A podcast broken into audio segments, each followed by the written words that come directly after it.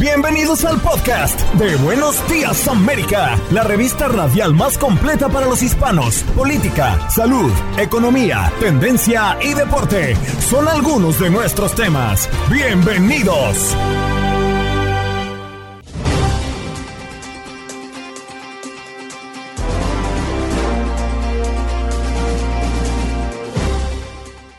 Hola, soy Andreina Gandica y este es el podcast de Buenos Días América. Conversamos esta mañana con el doctor Ilan Shapiro, jefe director de Asuntos Médicos y corresponsal de la salud para AltaMed. El doctor Shapiro nos viene a hablar de la falta de médicos en Estados Unidos, por qué están escaseando los médicos en Estados Unidos y cuáles son las soluciones. ¿Ya existen planes para poder abordar este problema que nos toca a todos? Gabriel Preciado, nuestro periodista de Univisión en Houston, nos viene a hablar de lo que preocupa localmente. Y recuerden que hoy es 24 de mayo y se cumple un año del tiroteo en la escuela primaria Rob de Uvalde, Texas.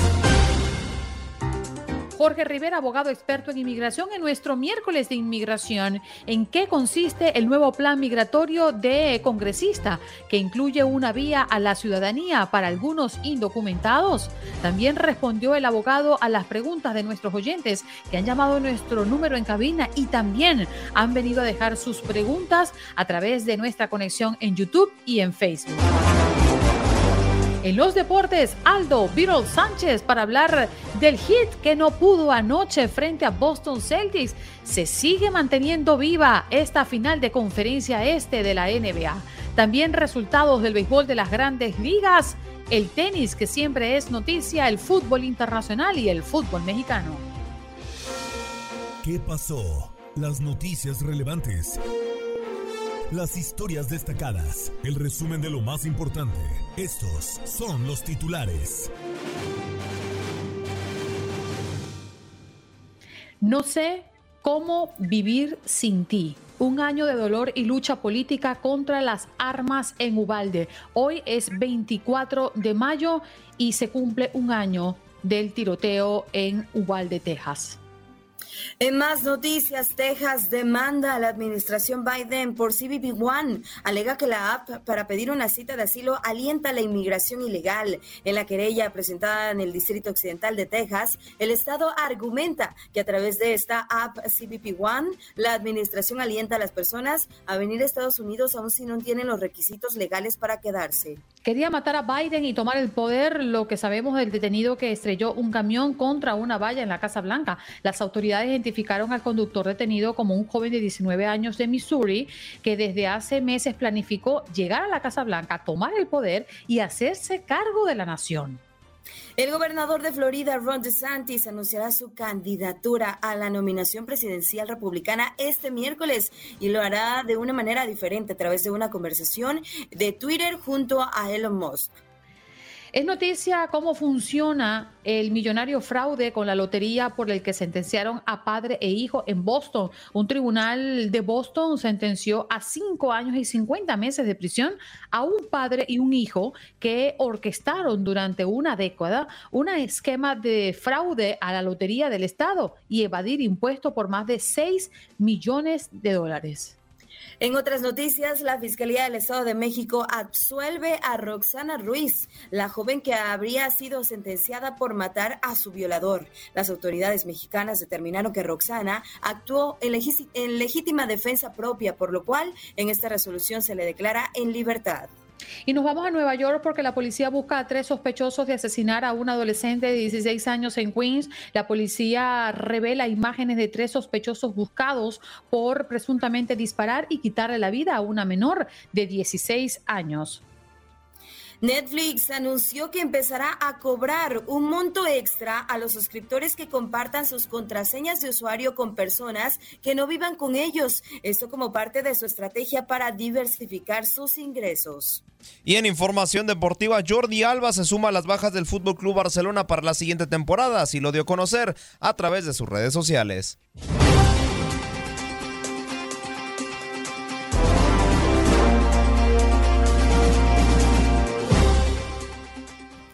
Y nos complace recibir en la mañana del día de hoy a un doctor de la casa. Ilan Shapiro ya está con nosotros en Buenos Días América para tratar un tema sumamente curioso, pero sumamente delicado para todos. Aquí lo tenemos, doctor Shapiro. Muy buenos días, jefe director de Asuntos Médicos y corresponsal de la salud para Altamed. ¿Cómo me le va? Un placer estar con ustedes y como siempre, muchísimas gracias por la invitación. Doctor, el último reporte de la Administración de Recursos y Servicios de Salud eh, señalan que para cubrir las necesidades en el país faltan 12 mil dentistas y 8 mil 300 especialistas en cuidado de salud mental. Y legisladores de Estados Unidos manifiestan su preocupación por la situación y estarían preparando proyectos para enfrentarla. Pero en este momento, ¿de qué escasez estamos hablando en línea general?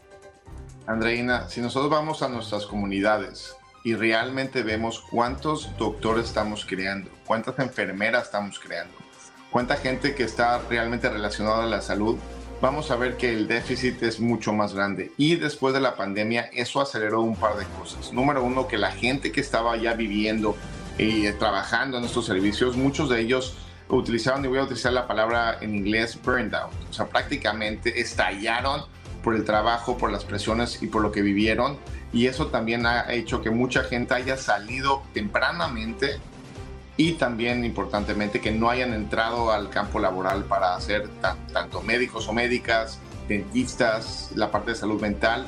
Y esto tiene una repercusión completa. Desgraciadamente, si nos vemos solamente en la parte de los hispanos, nosotros como eh, doctores hispanos somos menos del 6% de todos los doctores que hay. Y de hecho, las mujeres están todavía peor. De ese 6%, solamente el 2% de ese 6% son mujeres. Entonces estamos teniendo un déficit. Y te voy a dar un número impresionante y te voy a hacer una trivia, mi querida Adreina, y para las dos. ¿Cuántos años creen en California? Al momento que estamos creando suficientes doctores latinos en este momento, vamos a necesitar para llegar a, a tener los doctores latinos que necesitamos aquí en California. Díganme un número. Años. Años. ¿50 mm, años? 500. ¿Qué? 500 años. Entonces, el problema real que nosotros estamos teniendo es que eh, como que no hemos visto la importancia en este momento de recordarle a nuestra comunidad, de crear esas oportunidades para que lleguen a estos servicios de salud y se entrenen.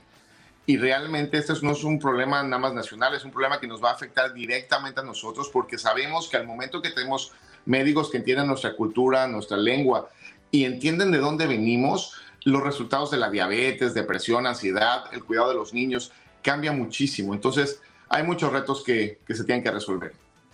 Wow, doctor, las cifras son impresionantes, ¿no? 500 años para poder llegar a tener, eh, pues, esto que se requiere. Y me llama mucho la atención, doctor, que hace, en el 2013, ya había salido un estudio que advertía que la próxima década, es decir, esos siguientes 10 años, pues iba a haber escasez de médicos en los Estados Unidos. O sea, ya se venía desde tiempo atrás advirtiendo que en entre el aumento de la población, entre también que hacía falta profesionalización, entre que hacía falta capacitación y más hacia los médicos, pues iba a tener este déficit. Y aún así, eh, con la pandemia, pues sabemos que la salud tomó mucha importancia y, y eso es muy bueno, pero por el otro lado, pues también se detectaron muchos problemas de salud mental, muchos problemas de salud en general y, y, y nos están haciendo falta muchos médicos, pero ¿qué, está, qué se está haciendo? Al respecto? Y esa es la pregunta que me gustaría hacerle para poder eh, pues eh, ir mm, reduciendo esta situación y pues también eh, atrayendo el interés porque más médicos pues o más personas se sumen a esta profesión. Me gustaría decirte que hay una solución completa y perfecta que mañana va a ser utilizada, no la tengo, pero hay ciertas cosas que se están logrando. De entrada, se están eh, fortificando lo que es el high school, todos los que se llaman pipeline, pipeline, eh, development programs, que son prácticamente que desde la, mentoría se les da desde high school, desde la preparatoria, desde el bachillerato, para que de esa manera tengan mucho más facilidades. Se están creando mucho más cursos, porque muchas veces no es que no queramos, es que pues entre el trabajo, entre todas las cosas que nosotros tenemos, muchas veces las calificaciones o las cosas que tenemos alrededor de nosotros nos dificulta llegar ahí. Entonces, ¿cómo podemos nosotros quitar esas barreras? La, la, otra parte importante es que tenemos muchos médicos, enfermeras y gente profesional de la salud de otros países y sobre todo en los países latinos, que como nosotros, ya que están en el país y están trabajando por muchas cosas, en muchas otras cosas que no son relacionadas con la salud, cómo los atraemos de una manera organizada, que sea segura para todos y que sea conveniente y que proteja sus derechos para que realmente puedan atender a nuestra comunidad.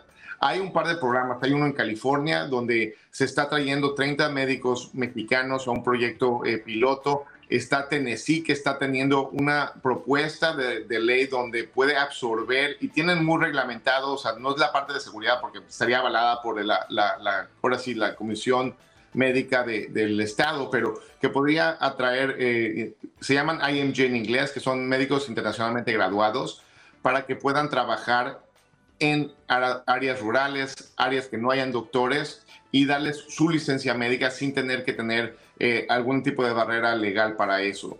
Y también está creciendo por otro, por otro lado, por ejemplo, Minnesota. Y tenemos muchas cosas que están creando ahí. Esto es una curita, por cierto. Esta es una curita. Esto es algo que se necesita ahorita.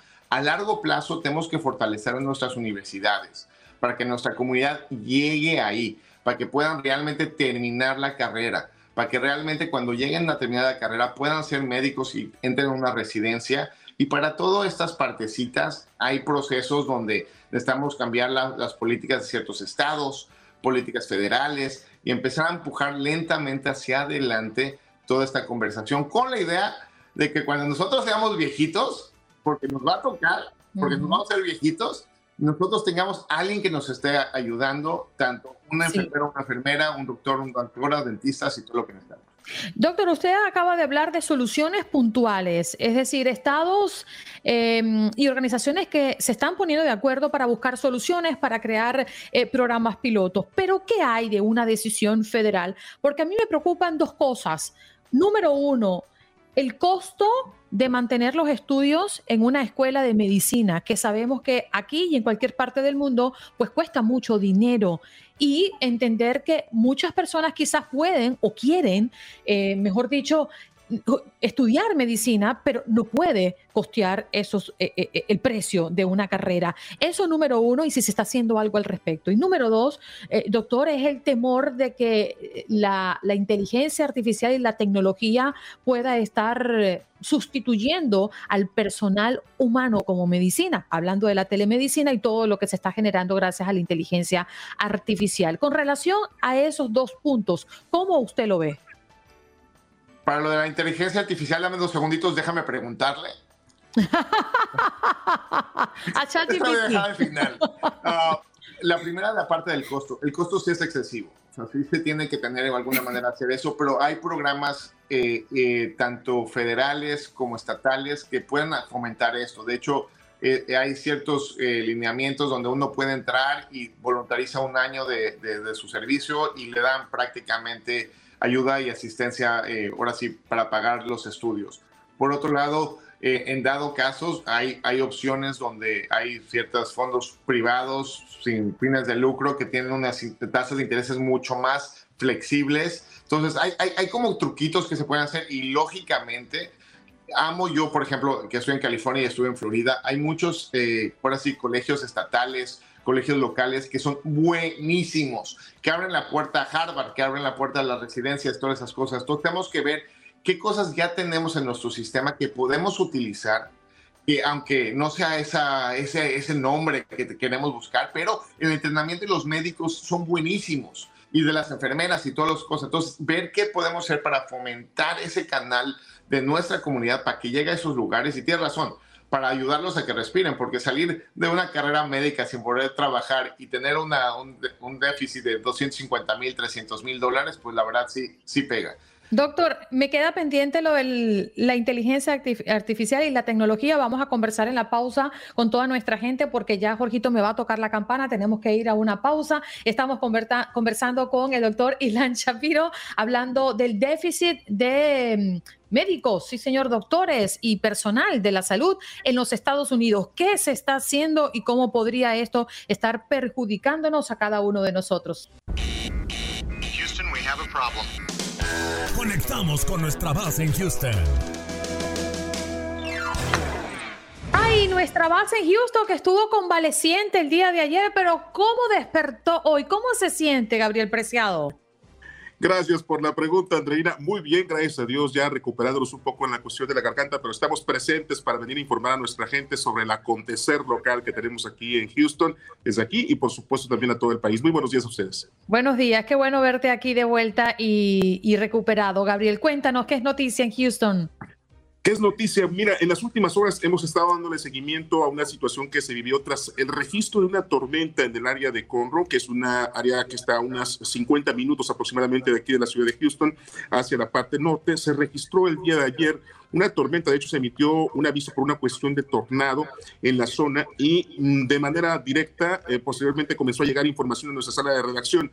Dos hombres, en este caso, eh, murieron y otros siete se mantienen heridos tras venirse abajo la situación de una construcción en esta área de Conroe. Inmediatamente nuestro equipo se trasladó para allá, Fernando Retería estuvo haciendo parte de la investigación para traernos los datos y tenemos en el registro que, por ejemplo, tenemos un joven de 21 años de nombre eh, Brian Rubí López Aguilar, de origen hondureño, quien murió es una de las víctimas mortales en ese sentido. Y también tenemos a otra persona mexicana, quien no tenemos la identidad al momento porque siguen trabajando en la cuestión de información las autoridades, pero él tiene 30 años de edad y otras siete personas más resultaron heridas. Al entrevistar a personas cercanas a este punto mientras se desarrollaba la investigación, señalaron que se registró la lluvia, inclusive en algún punto dado, eh, pues eh, después de la lluvia que fue por algunos eh, minutos escasamente, vino lo que fue la parte de que se viniera bajo la vivienda y de inmediato equipos acudieron para comenzar a sacar pues a las personas que se encontraban ahí atrapadas y por supuesto también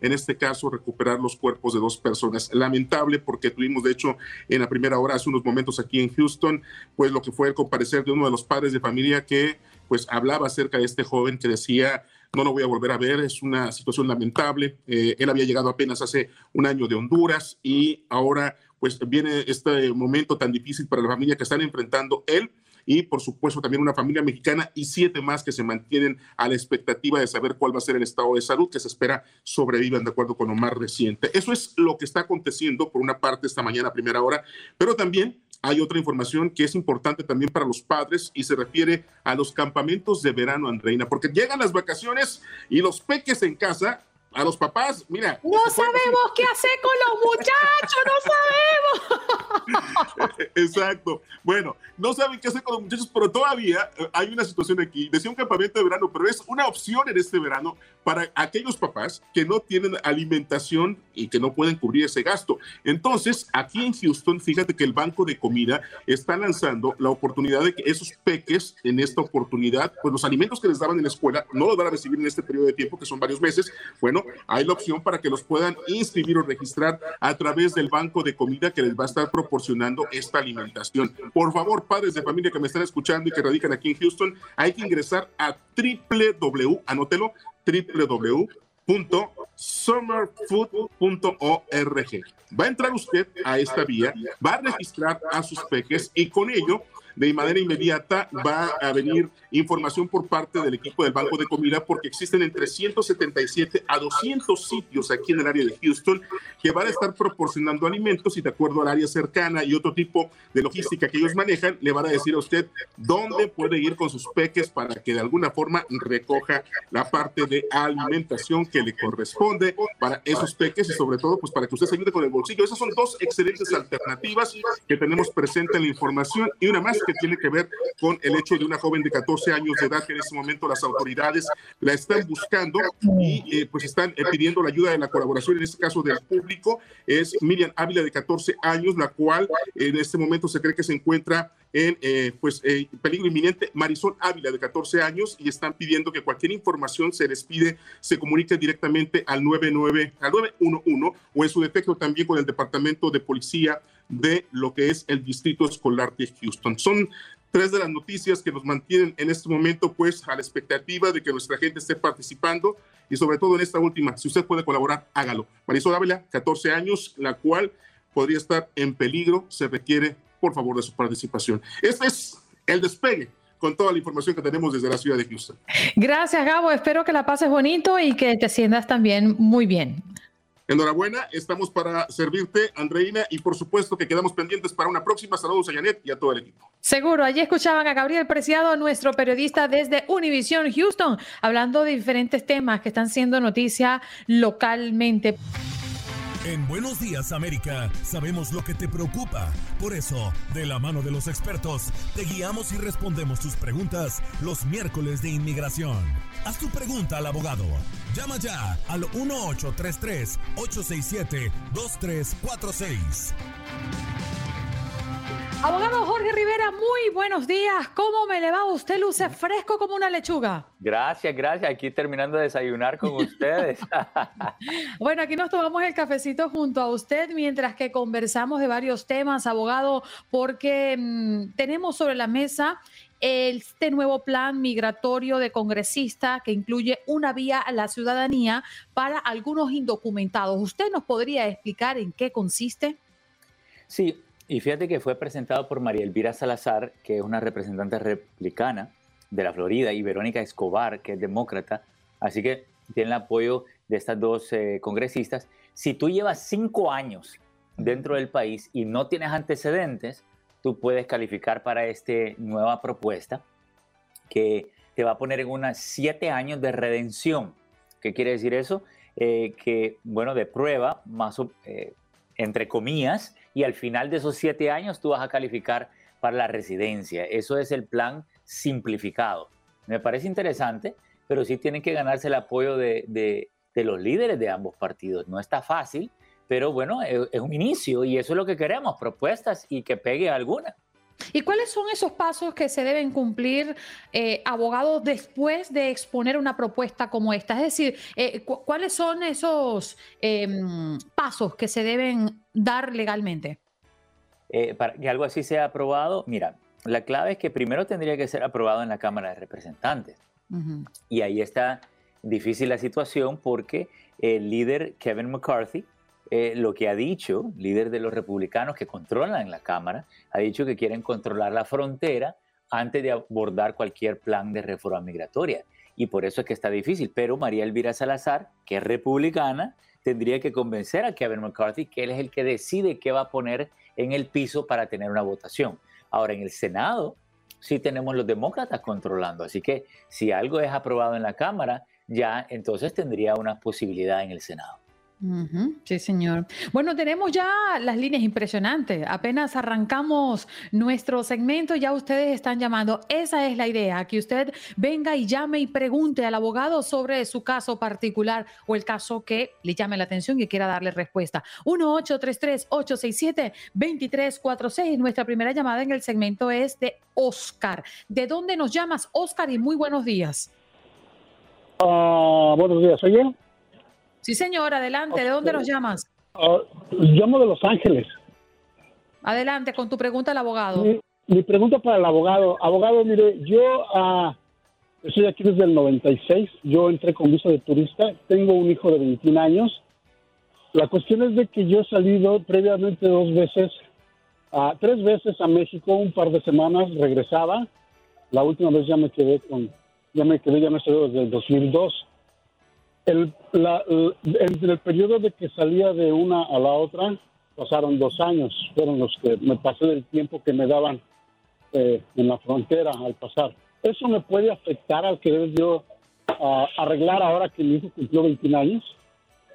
Sí, te puede afectar.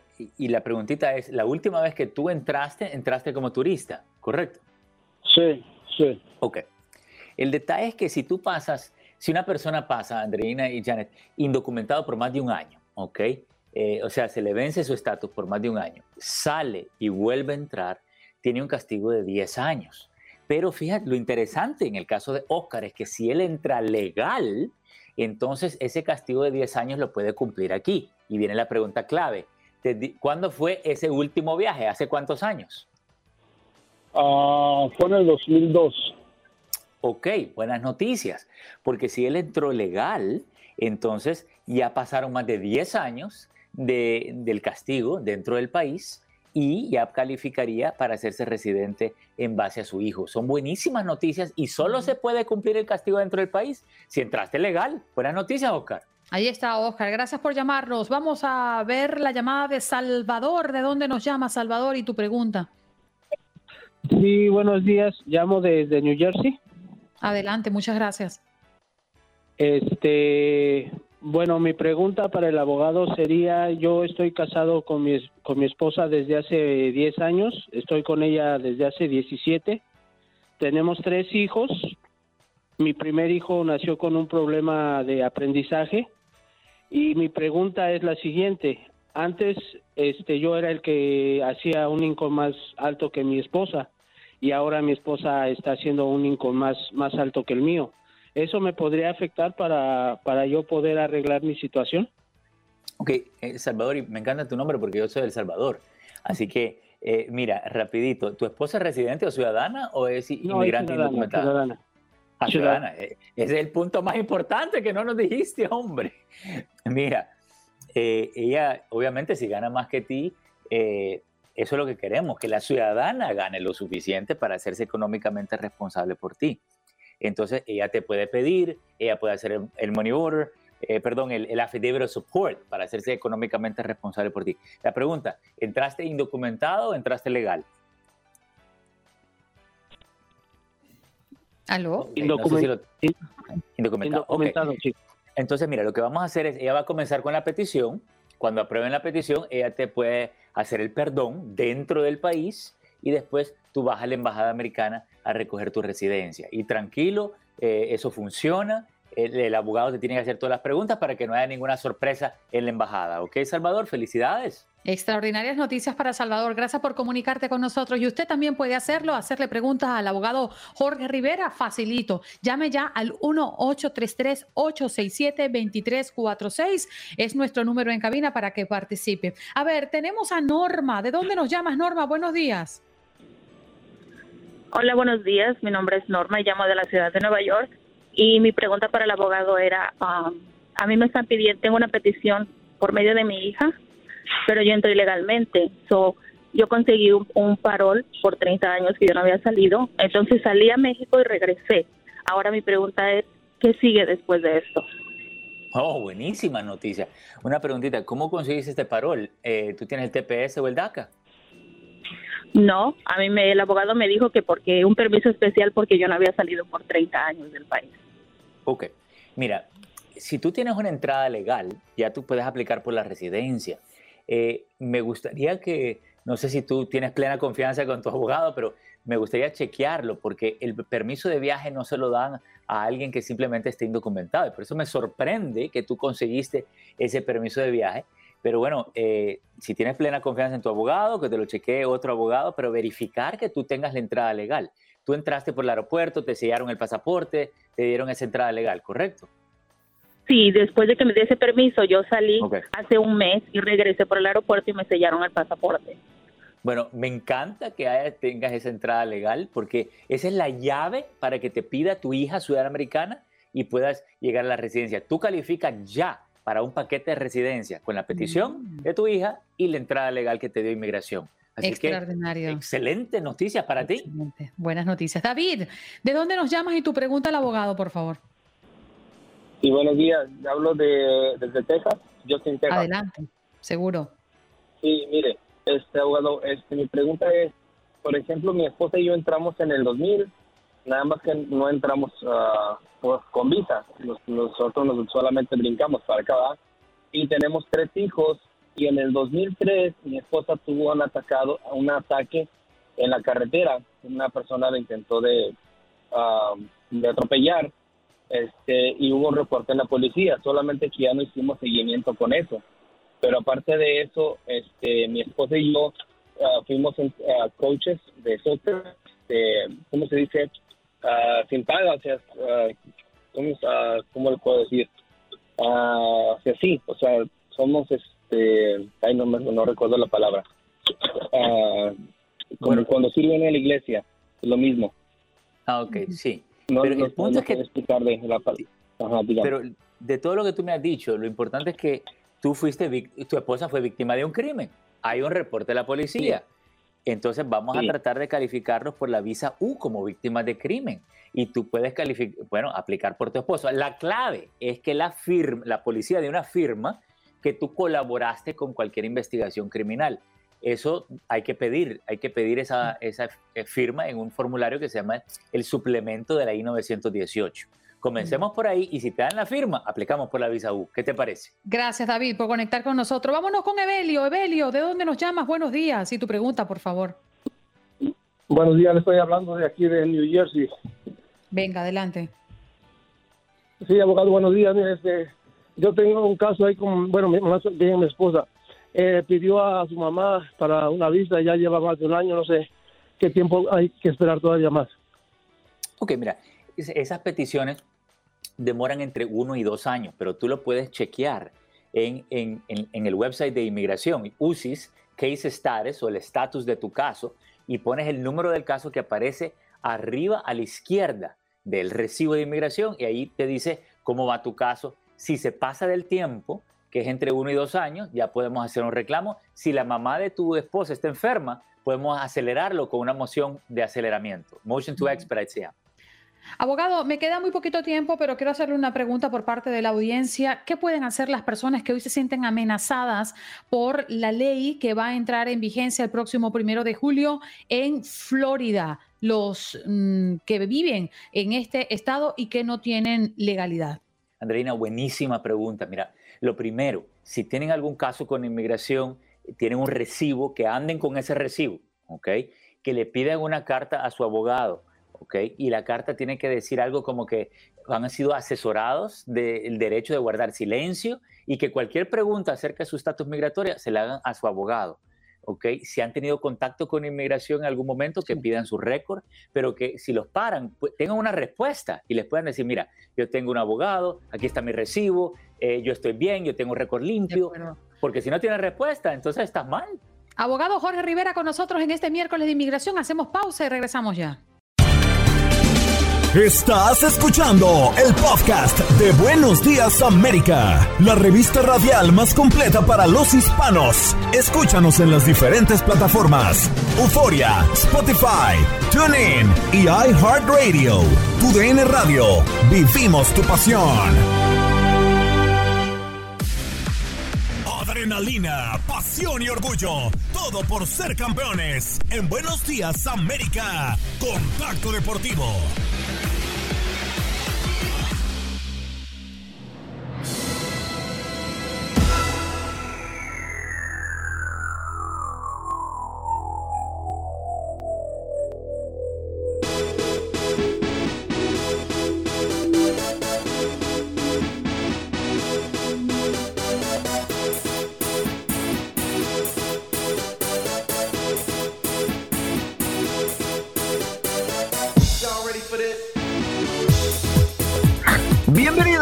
Bienvenidos a este primer contacto deportivo para hablar lo que pasó el día de ayer en el juego número 4 de la final de la Conferencia del Este de la NBA, donde el conjunto del Miami Heat buscaba clasificarse de manera directa ya a la gran final donde los Denver Nuggets esperaban rival, pero los Celtics de Boston dijeron a nice y lo sorprendente es que lo hicieron de visita, lo hicieron en el sur de la Florida, el conjunto del Heat pues termina por perder 116 a 97 y esto quiere decir que alargaremos la serie al quinto juego y iremos a Boston, a Boston para ver si el Heat puede conseguir una victoria visitante y ya de una vez pensar en los Denver Nuggets. Pero vamos a ver en qué termina esta resolución eh, de partido de lo que fue el día de ayer. Pero alguien que tiene la información, alguien que nos tiene, por supuesto, viene actualizado, es nuestro compañero de TUDN, Bert Norman, que nos da el resumen de lo que fue este partido entre el Miami Heat y el conjunto de los Celtics de Boston.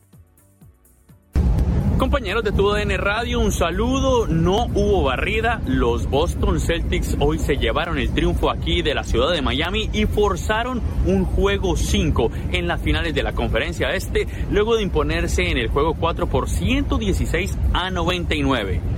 La gran figura del partido para el conjunto de los Celtics fue Jason Tatum anotando 33 puntos, mientras que otro que aportó bastante fue el dominicano Al Horford, que fue bastante importante con sus 12 puntos y aportando muchísimo en defensa y liderazgo, especialmente en la segunda mitad.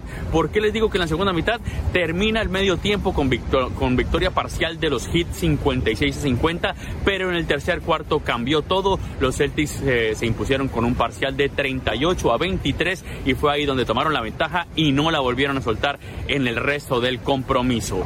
Así las cosas, habrá juego 6 que se disputará este jueves, como les digo, en la ciudad de Boston y de ganar los Celtics, la serie regresará aquí, a donde está, ven a mis espaldas el Casella Center de Miami. El próximo sábado se disputaría el juego 6. Ya sabemos que en la otra serie los Denver Nuggets derrotaron, barrieron por 4-0 al equipo de LeBron James y compañía Los Ángeles Lakers por 4-0 y se coronaron campeones de la conferencia este. Así que veremos qué pasa, si habrá juego en el juego 5 definen los Heat o si tendremos que regresar aquí a Miami para el juego 6 y ver si finalmente los Heat pueden llevarse el triunfo y el título de la conferencia este. Un saludo, los saludo a Jaime Bernal aquí desde Miami y esperamos verlos con más información de estas finales de conferencia este de la NBA. Ahí está nuestro compañero Jaime Bernal llevándonos el resumen de lo que fue este gran partido. Agradecerle, por supuesto, la información rapidísimo, recapitulando un poco también lo que fue el juego entre los Denver Nuggets y el conjunto de los Lakers pues un partido donde ya se los había comentado desde el día de ayer que Bit Deeper pues logró ser el jugador con mayor eh, cantidad de triples anotados en postemporada, pero ahora también eh, el buen eh, Luka Jokic termina por superar otro récord al buen Will Chamberlain, un grandísimo jugador y un histórico de la NBA.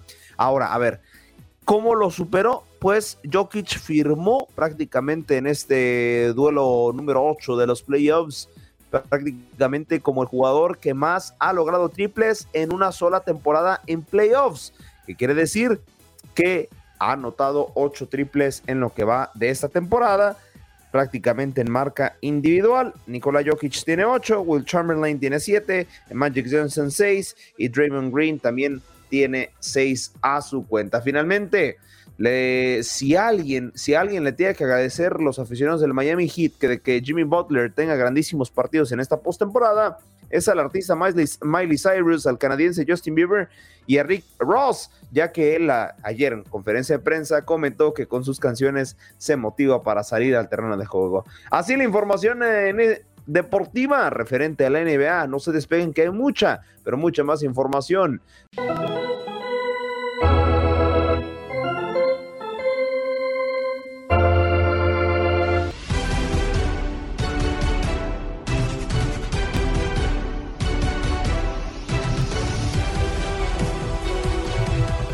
Bienvenidos, bienvenidos a este segundo contacto deportivo para hablar de lo que está pasando hoy en día en las grandes eh, ligas. Primero, vámonos con un equipo que sí, históricamente siempre es favorito para llevarse el trofeo, pero hay que ser honestos, a inicios de temporada era uno de los equipos que no tenía tantas posibilidades en cuestión de casas de apuesta o por lo menos no lo ponían por plantel dentro de los candidatos de llevarse el título. Por supuesto, obviamente no se han llevado nada, todavía la temporada sigue marchando de manera correcta en esta fase regular, pero el equipo de los Dodgers, así es, los Dodgers lo apodan así ¿eh? desde Los Ángeles. Nadie daba un centavo por ellos y hoy son el primer equipo de la Liga Nacional en sumar 30 juegos ganados después de su victoria frente a los Bravos de Atlanta.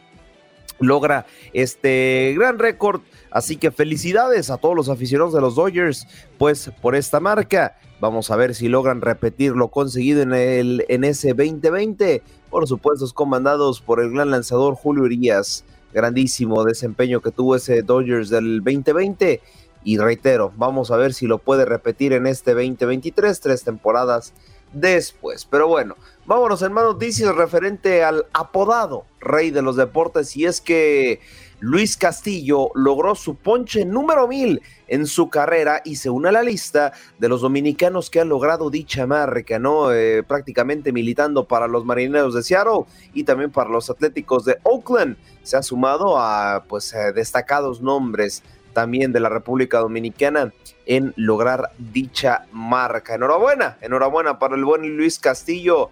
Y todavía le falta, ¿eh? todavía le falta ahí pedacito de su carrera para lograr más marca. Pedro Martínez logró 3.154, Bartolo Colón 2.535, así que bueno, él creo que sí puede alcanzar esas marcas porque bueno, todavía le cuelga un poquito más de carrera. Dejamos, dejamos el béisbol y vámonos a lo que es el eh, Roland Garros, porque en estos momentos hay juegos, hay juegos en el individual femenino, individual masculino. En eh, la representación latina, en estos momentos, dentro del Roland Garros está Camilo Hugo Carabelli, el eh, buen argentino que de hecho está ganando el segundo set 40 a 15 frente al eh, francés Rushman. Wimburg 40 a 15. Reitero el marcador ya en el segundo set. En caso de llevárselo, pues bueno, le daría un envío anímico importante al latino. En individual femenino, no hay una representación latina al momento, pero en estos momentos se está llevando a cabo un gran partido entre la francesa Nida Rakanovic y Victoria Kushman, la Serbia, apenas iniciando el segundo set. En el anterior set se lo llevó la nacida en Serbia. Por ahí eh, actividad destacada dentro del Roland Garros y dejamos también lo que es el tenis y vámonos a la NHL, recapitular un poco lo que dijo los titulares. El conjunto de Las Vegas impuso 4 por 0 desde The Lone Star State.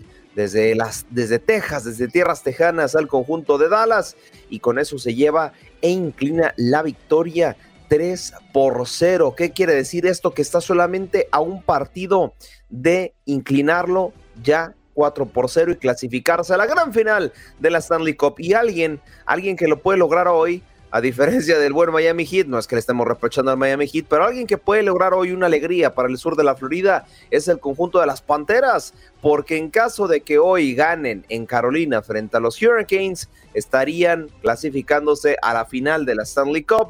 Recordemos que la serie favorece a los del estado de la Florida 3 por 0. Y el día de mañana podría unírsele el conjunto de Las Vegas. En caso de que no ganen hoy, pues bueno, lo prolongarían hasta el día viernes, en donde, bueno, las Panteras de Florida recibirían al conjunto de los Huracanes.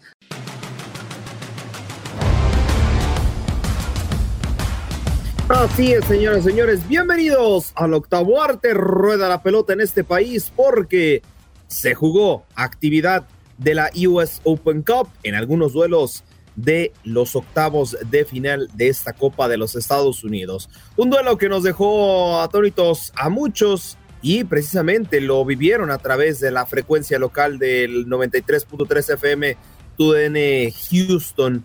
Pues el conjunto del Dynamo se impuso cuatro goles por cero al conjunto del Minnesota United. Ambos pues así que tú digas un plantel alterno, pues no tenían tanto, ¿eh? tenían eh, por lo menos cinco titulares de cada lado. Y con esto la ciudad espacial se clasifica ya a los cuartos de final de la US Open Cup. Grandísima victoria frente al conjunto de los colibríes. Otro partido importante dentro de la conferencia del este, dentro del lado este del país, mejor dicho, el New Red Bulls empató uno por uno frente al Cincinnati y en penales tuvieron que definir desde, los 11 pasos. El conjunto de los Leones Naranjas impuso 5 por 3 a los Toros Rojos. Y en el sur de la Florida también hubo actividad. El conjunto del Inter de Miami se impuso dos goles a uno frente a Nashville. Ya con esto corta una mala racha frente al conjunto amarillo y también se clasifica a la siguiente ronda de lo que viene siendo la US Open Cup. Del otro lado, para finalizar la jornada del día de ayer, hubo clásico del tráfico. Así es, LA Galaxy en contra del LAFC desde el BMO Stadium. El conjunto Black and Gold con un plantel prácticamente sub-23.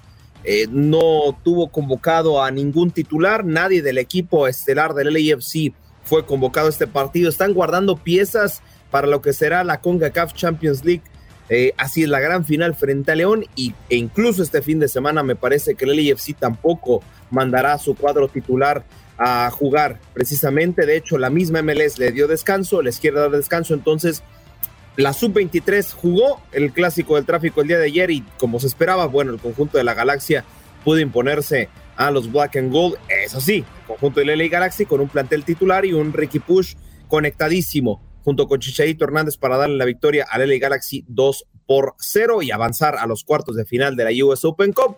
Hoy estarán esos cuatro equipos que avanzaron, Inter de Miami, Cincinnati, el Houston Dynamo y el ya comentado el Galaxy, esperando rival. La actividad comienza a las 7 de la tarde, tiempo del este, tiempo del este perdón, entre los Pittsburgh Riverhounds contra el Columbus Crew. Del otro lado, Birmingham Legion se estará enfrentando a Charlotte FC, los únicos equipos de la USL. Y ya del otro lado tenemos puros equipos de la Major League Soccer. Austin Football Club frente a Chicago Fire y Colorado Rapids en otro clásico de la montaña frente al Real Salt Lake. Así la información y si seguimos un poquito en lo que viene siendo eh, la actividad de equipos relacionados a la Major League Soccer, rapidísimo les comento que hoy también se definirá la gran final de la Canadian Championship. El, club de fútbol Montreal se estará enfrentando al Forge eh, en este eh, duelo canadiense y en la batalla por la Columbia Británica, el Pacific Football Club de Victoria se estará enfrentando a los Vancouver Whitecaps para, reitero, definir la gran final de la Canadian Championship. Así que, si George, me ayudas por ahí, tienes la sintonía de la Liga MX, te lo agradeceré muchísimo porque tomamos un avión de los Estados Unidos y viajamos a la República Mexicana. Y así es, no vamos a hablar al momento de lo que será la gran final del fútbol mexicano, para eso tenemos reservado nuestro siguiente contacto deportivo, pero por supuesto tenemos actualidad de lo que sucede hoy en día en las Águilas del América después del fracaso que tuvo frente a las Chivas Rayas del Guadalajara, pues se vendrán cambios importantes y Gibran Araige nos comenta que ya le llovió una oferta formal al Vasco Aguirre para dirigir a las Águilas. El reporte lo tiene nuestro compañero de TUDN. Saludos amigos de TUDN. Siguen apareciendo nombres como posibles candidatos para llegar a la dirección técnica de las Águilas del América. Y uno que se suma a la lista y de manera muy fuerte es el de Javier Aguirre. Y es que les puedo confirmar que ya hubo un contacto con el Vasco por parte de la directiva Azul Crema. Ya lo contactaron, incluso ya le pusieron la oferta en la mesa, la cual es muy tentadora, mucho más alta que por supuesto lo que gana hoy en día con el Mallorca, y lo está analizando. Obviamente el Vasco Aguirre sigue eh, trabajando con el Mallorca, todavía no termina la Liga Española, quedan un par de semanas, eh, a que termine. Les ha pedido tiempo para analizar todas las cuestiones. Lo que es una realidad es que en Mallorca le han ofrecido renovar el contrato. Por ahora no ha aceptado eh, Javier Aguirre este nuevo contrato que le ofrece el Mallorca. Y bueno, al parecer eh, ve con buenos ojos la posibilidad de llegar a la América. Vamos a ver qué sucede. Seguramente la directiva analiza varios nombres, varios candidatos, eh, empiezan a platicar con cada uno de ellos, pero ojo con el nombre del Vasco Aguirre, porque se coloca como uno de los candidatos fuertes para llegar al nido como nuevo técnico de las Águilas. Hay la información referente a las Águilas del América. Y luego el nene que levanta la vista, mete centro, cabezazo,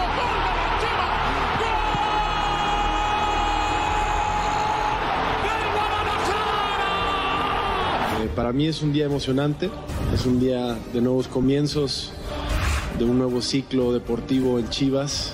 Eh, y con muchísimo gusto les quiero presentar a nuestro nuevo director deportivo, Fernando Hierro. El 21 de octubre pasado comenzó la nueva era en Chivas. Tras la salida de Ricardo Peláez, Fernando Hierro llegó a la dirección deportiva del equipo, ganador como jugador y experto en gestión deportiva tras su experiencia con la selección de España y el Málaga, tomó el proyecto. Durante la Copa del Mundo estuvo lejos de Guadalajara, cumpliendo compromisos personales. Los refuerzos no llegaban, sin embargo, el español fue claro. El reto es ser positivo, no pensar para atrás, ¿eh? Sinceramente. Eh, mi objetivo es de crecer, que los jugadores crezcan, que el club crezca. a partir de ahí, si crecemos mucho y lo hacemos bien y trabajamos juntos y remamos en la misma dirección y se dan, pues llegará lo que tenga que llegar pero yo no soy alguien que venga y que sea muy populista. Conmigo no vaya a encontrar a alguien que sea muy populista y venga a contar cosas que no piense. Y lo repito por una vez más, esto es fútbol. Y el tiempo lo dirá. Dentro de su proyecto deportivo, Hierro contrató a un entrenador totalmente desconocido para el fútbol mexicano. Yo sabíamos y el club sabíamos directamente con, con Amauri y con el consejo la persona que queríamos en tiempo y en forma preparar el objetivo que teníamos y aquí tenemos el entrenador que queremos. De la mano de Hierro y Paunovic, Chivas logró un torneo histórico, 34 puntos, tercero general, eliminó en liguilla los dos rivales más odiados y ahora buscarán su primer trofeo con el rebaño en la gran final ante los Tigres de Robert Dante Siboldi.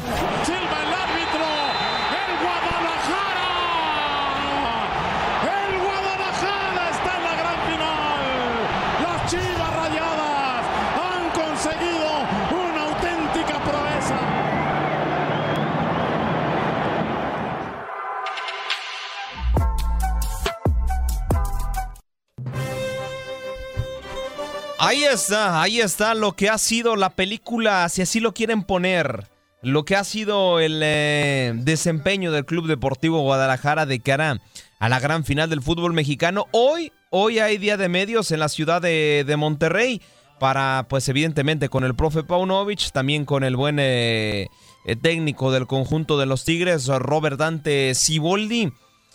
Le reitero, hoy porque ya el día de mañana se jugará lo que será la gran final de ida del fútbol mexicano y obviamente lo vivirás a través de nuestra sintonía. Así es, a través también de nuestro canal de YouTube para que estés muy atento a esta final de ida y por supuesto para la final de vuelta les llevaremos toda la cobertura a través de sábados y domingos futboleros para que no se pierda ningún detalle de lo que será la gran final del fútbol mexicano. Chivas en contra, hay que ser honestos, en contra de todo pronóstico, logró llegar a la gran final del fútbol mexicano y buscará conseguir un nuevo título. Así que también nuestro compañero de TUDN, Jorge Rubio, nos tiene preparado una pieza del desempeño del Guadalajara cada vez que logra las 34 unidades en temporada regular. Han sido solo cuatro las ocasiones en torneos cortos en que las Chivas han logrado 34 puntos en fase regular. En todas ellas, el Club Deportivo Guadalajara llegó hasta la gran final.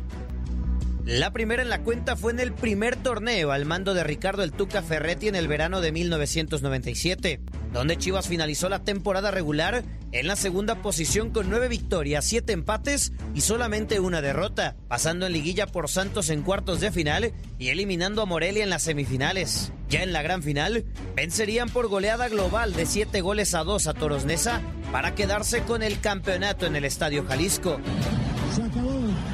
Chivas, fútbol mexicano. En la siguiente temporada el Chiverío repetiría con Tuca los puntos obtenidos un torneo anterior, terminando ahora en la tercera posición con 10 victorias, 4 empates y 3 derrotas. En la liguilla, el rebaño eliminaría nuevamente a Morelia en cuartos de final y a Pumas en las semifinales. Pero en la gran final, caería en casa dos goles a cero ante los rayos del Necaxa ante su afición. Silbatazo, señoras y señores. Necaxa es campeón del fútbol mexicano. No sería hasta el clausura 2004 con Hans Westerhoff en el banquillo que el Guadalajara lograra 34 puntos, quedándose con el tercer puesto de la tabla general con 10 victorias, 4 empates y 5 derrotas. Ya en la liguilla, vencerían al Atlante en cuartos de final y al Toluca en la semifinal para la postre enfrentar a Pumas en Ciudad Universitaria, donde caerían en penales 5 a 4 para que los auriazules lograran el primer bicampeonato en torneos cortos de la Liga MX. Tuvieron que pasar 19 años para que el Guadalajara volviera a llegar a los 34 puntos en el primer torneo de Belko Paunovic en el banquillo. Con 10 victorias, 4 empates y 3 derrotas, ubicándose una vez más en la tercera posición del certamen.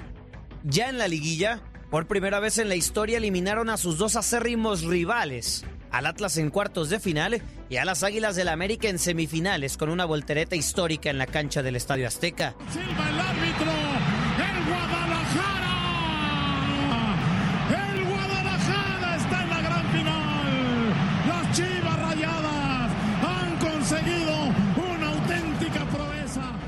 Rebaño está motivado ante un torneo histórico y una final más. ¿Podrá emparejar la marca de finales venciendo a Tigres? Para tu DN Radio, Jorge Rubio.